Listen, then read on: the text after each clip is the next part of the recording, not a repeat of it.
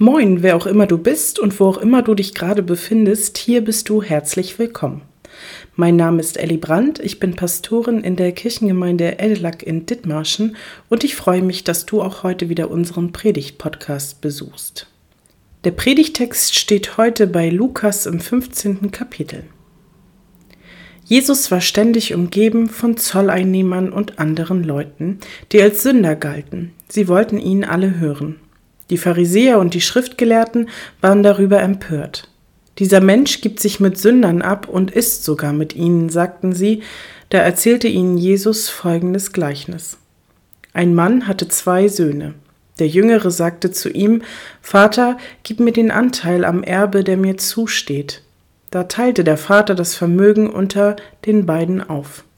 Wenige Tage später hatte der jüngere Sohn seinen ganzen Anteil verkauft und zog mit dem Erlös in ein fernes Land. Dort lebte er in Saus und Braus und brachte sein Vermögen durch. Als er alles aufgebraucht hatte, wurde jenes Land von einer großen Hungersnot heimgesucht. Da geriet auch er in Schwierigkeiten. In seiner Not wandte er sich an einen Bürger des Landes, und dieser schickte ihn zum Schweinehüten auf seine Felder. Er wäre froh gewesen, wenn er seinen Hunger mit den Schoten, die die Schweine fraßen, hätte stillen dürfen, doch selbst davon wollte ihm keiner etwas geben. Jetzt kam er zur Besinnung. Er sagte sich, wie viele Tagelöhne hat mein Vater, und alle haben mehr als genug zu essen. Ich dagegen komme hier vor Hunger um. Ich will mich aufmachen und zu meinem Vater gehen und zu ihm sagen, Vater, ich habe mich gegen den Himmel und gegen dich versündigt. Ich bin es nicht mehr wert, dein Sohn genannt zu werden. Mach mich zu einem deiner Tagelöhner. So machte er sich auf den Weg zu seinem Vater. Dieser sah ihn schon von weitem kommen. Voller Mitleid lief er ihm entgegen, fiel ihm um den Hals und küsste ihn. Vater, sagte der Sohn zu ihm, ich habe mich gegen den Himmel und gegen dich versündigt. Ich bin es nicht mehr wert, dein Sohn genannt zu werden. Doch der Vater befahl seinen Dienern schnell, holt das beste Gewand und zieht es ihm an, steckt ihm einen Ring an den Finger und bringt ihm ein paar Sandalen. Holt das Mastkalb und schlachtet es, wir wollen ein Fest feiern und fröhlich sein. Denn mein Sohn war tot und nun lebt er wieder. Er war verloren und nun ist er wiedergefunden, und sie begann zu feiern. Der ältere Sohn war auf dem Feld gewesen. Als er jetzt zurückkam, hörte er schon von weitem den Lärm von Musik und Tanz. Er rief einen Knecht und erkundigte sich, was das zu bedeuten habe. Dein Bruder ist zurückgekommen, lautete die Antwort, und dein Vater hat das Mastkalb schlachten lassen, weil er ihn wohlbehalten wieder hat. Der ältere Bruder wurde zornig und wollte nicht ins Haus hineingehen. Da kam sein Vater heraus und redete ihm gut zu. Aber er hielt seinem Vater vor, so viele Jahre diene ich dir jetzt schon und habe mich nie deinen Anordnungen widersetzt. Und doch hast du mir nie auch nur einen Ziegenbock gegeben, so dass ich mit meinen Freunden hätte feiern können. Und nun kommt dieser Mensch da zurück, dein Sohn, der dein Vermögen mit Huren durchgebracht hat, und du lässt das Mastkalb für ihn schlachten. Kind, sagte der Vater zu ihm, du bist immer bei mir, und alles, was mir gehört, gehört auch dir. Aber jetzt mussten wir doch feiern und uns freuen, denn dieser hier, dein Bruder, war tot und nun lebt er wieder, er war verloren und nun ist er wiedergefunden. Worte der Heiligen Schrift. Amen. Gott, schenke uns ein Herz für dein Wort und ein Wort für unser Herz. Amen. Liebe Gemeinde, im Leben muss man immer wieder Entscheidungen treffen, die unser gesamtes Leben beeinflussen. Entscheidungen, die leicht fallen, weil wir genau wissen, was wir wollen und was gut für uns ist, aber auch Entscheidungen, die man treffen muss, obwohl man noch gar nicht einschätzen kann, wie sie ausgehen werden, bei denen man im wahrsten Sinne des Wortes ein Wagnis eingeht. Und dann gibt es diese Punkte im Leben, da geht es um Entscheidungen, bei denen man schon von Anfang an diese innere Stimme hört, die laut schreit, tu's nicht, das geht unter Garantie nicht gut aus aber eine andere Stimme kontert dagegen, ja, ich weiß, dass ich wahrscheinlich gerade mit Anlauf gegen die Wand renne, aber wenn ich das jetzt nicht mache, dann werde ich das wahrscheinlich mein Leben lang bereuen und mich fragen, hätte ich es vielleicht doch versuchen sollen, hätte ich es vielleicht einfach machen sollen. In der Liebe begegnet uns das oft, im Beruf, wenn wir überlegen, an einen anderen Ort oder in ein anderes Land umzuziehen, eben in Situationen, in denen unsere Entscheidungen unser gesamtes Leben betreffen, unser eigenes, aber auch das Leben von den Menschen, die mit dranhängen. Solange wir klein sind, Kinder, entscheiden andere für uns. In der Regel sind das die Eltern, die, wenn es gut läuft, nur das Beste für uns wollen. Da ist das Leben noch einfacher. Aber sobald wir dann älter und erwachsen werden oder einfach auf eigene Füße gestellt sind, warum auch immer, müssen wir plötzlich selbstverantwortlich entscheiden. Und auf einmal merkt man, Entscheidungen zu treffen ist nicht immer leicht. Ich hatte mal eine Entscheidung zu treffen, bei der ich wirklich hin und her gerissen war. Und nicht nur ich, mein gesamtes Umfeld wollte mitreden, gab Ratschläge, wollte mich vor Fehlern bewahren. Und das war so schwer. Denn in diesem Fall wusste ich das doch alles schon selbst ganz lange. Das ist ein Fehler, du wirst das wahrscheinlich sowas von bereuen, aber ich wollte das nicht wahrhaben. Und deshalb schaltete ich auf Durchzug. Vielleicht kennen Sie das Gefühl. Aber das Unangenehmste kam dann eigentlich erst noch danach. Nämlich in dem Moment, als ich dann schwarz auf weiß hatte, jupp, das war ein Reinfall. Da hatte ich dann nochmal so einen Moment, wo ich dachte, oh, ich will das alles gar nicht hören. Denn da fielen Sätze wie, siehst du, ich hab's dir doch gesagt, hättest du doch nur auf mich gehört, dann wäre dir wahrscheinlich einiges erspart geblieben. Im Leben muss man Entscheidungen treffen, daran führt kein Weg vorbei. Auch wenn wir hin und wieder falsche Entscheidungen treffen und damit voll auf die Nase fallen, das gehört zum Leben dazu.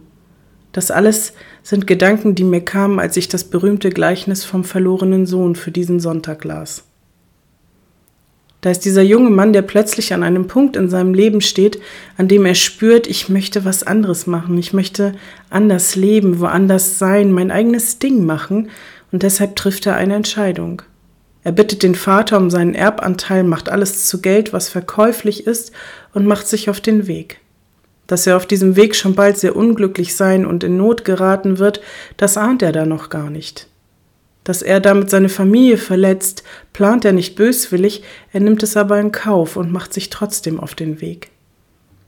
Der Vater gibt ihm, was er verlangt, er lässt ihn ziehen, ohne Fragen zu stellen oder seine Entscheidung zu hinterfragen.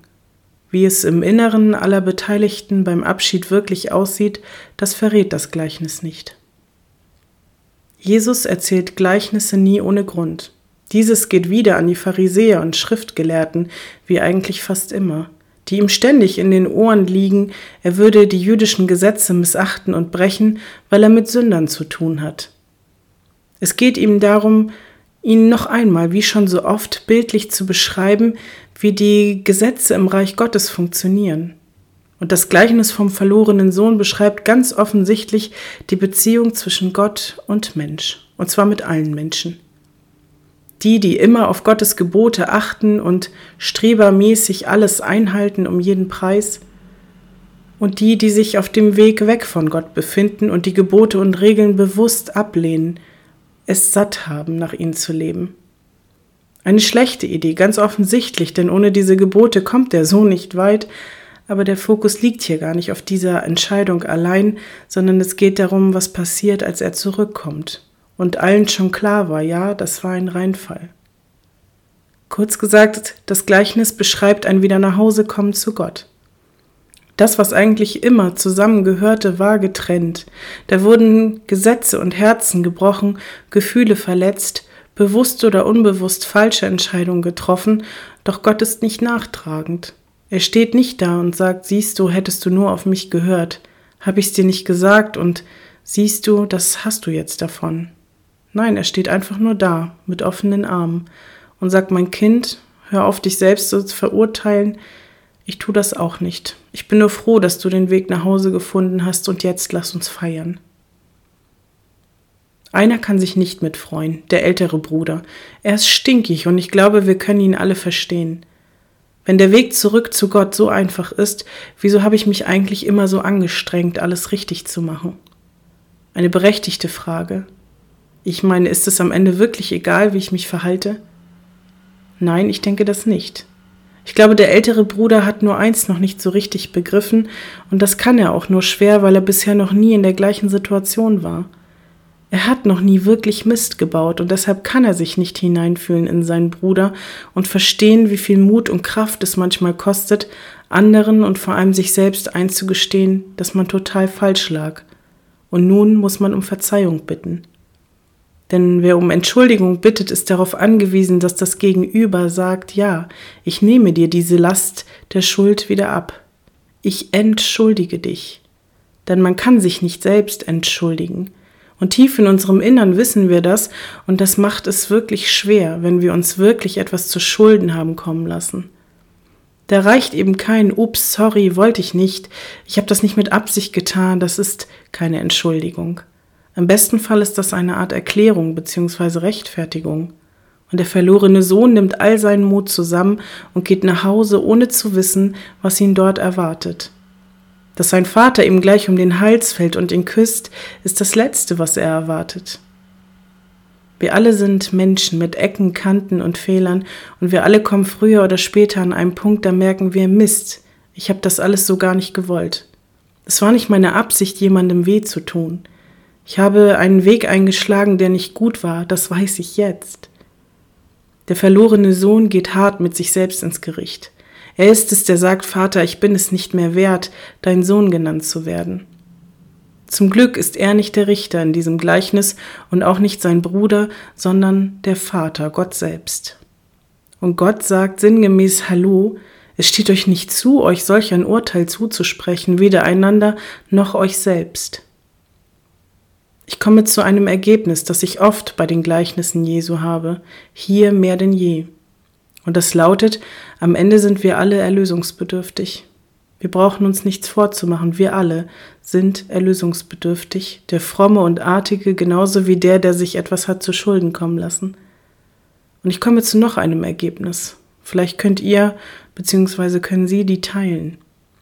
Wer selbst schon mal eine falsche Entscheidung getroffen hat im Leben und wirklich etwas daraus gelernt hat, ist meistens eher in der Lage, gnädig auf einen anderen Menschen zu schauen als die, die vermeintlich immer alles richtig machen. Ich mache oft die Erfahrung, dass es gerade die Menschen sind, die im Leben auch mal Wagnisse eingegangen und schon mal richtig auf die Nase gefallen sind, die später dann im Alter zum Beispiel wirklich mit gutem Rat zur Seite stehen können. Denn sie sind selbst dadurch gegangen. Und auch durch Fehler anderer können wir lernen. Vor allem dann, wenn wir das Gefühl haben, die Person weiß wirklich, wovon sie spricht. Das ist nicht einfach nur eine Laune oder Hochmut, der aus dieser Person spricht. Die dritte und letzte Erkenntnis, mal wieder. Das Tröstliche am Evangelium ist, am Ende gibt es Hoffnung für uns alle im Überfluss. Wir fallen hin und stehen auf, fromm oder nicht. Wir alle sind nur Menschen, die fallen hin und stehen wieder auf. Und währenddessen steht Gott mit offenen Armen vor uns. Wie lange wir brauchen, uns hineinzubegeben in diese offenen Arme, ist uns selbst überlassen. So sehr liebt uns Gott. Er gibt uns Freiraum und Zeit, aber am Ende sind wir alle sein. Und wir waren es schon immer. Und der Menschensohn ist gekommen zu suchen und selig zu machen, was verloren ist. Er ist der gute Hirt und gibt sein Leben für die Schafe, für alle, auch für das verlorene Schaf. Amen.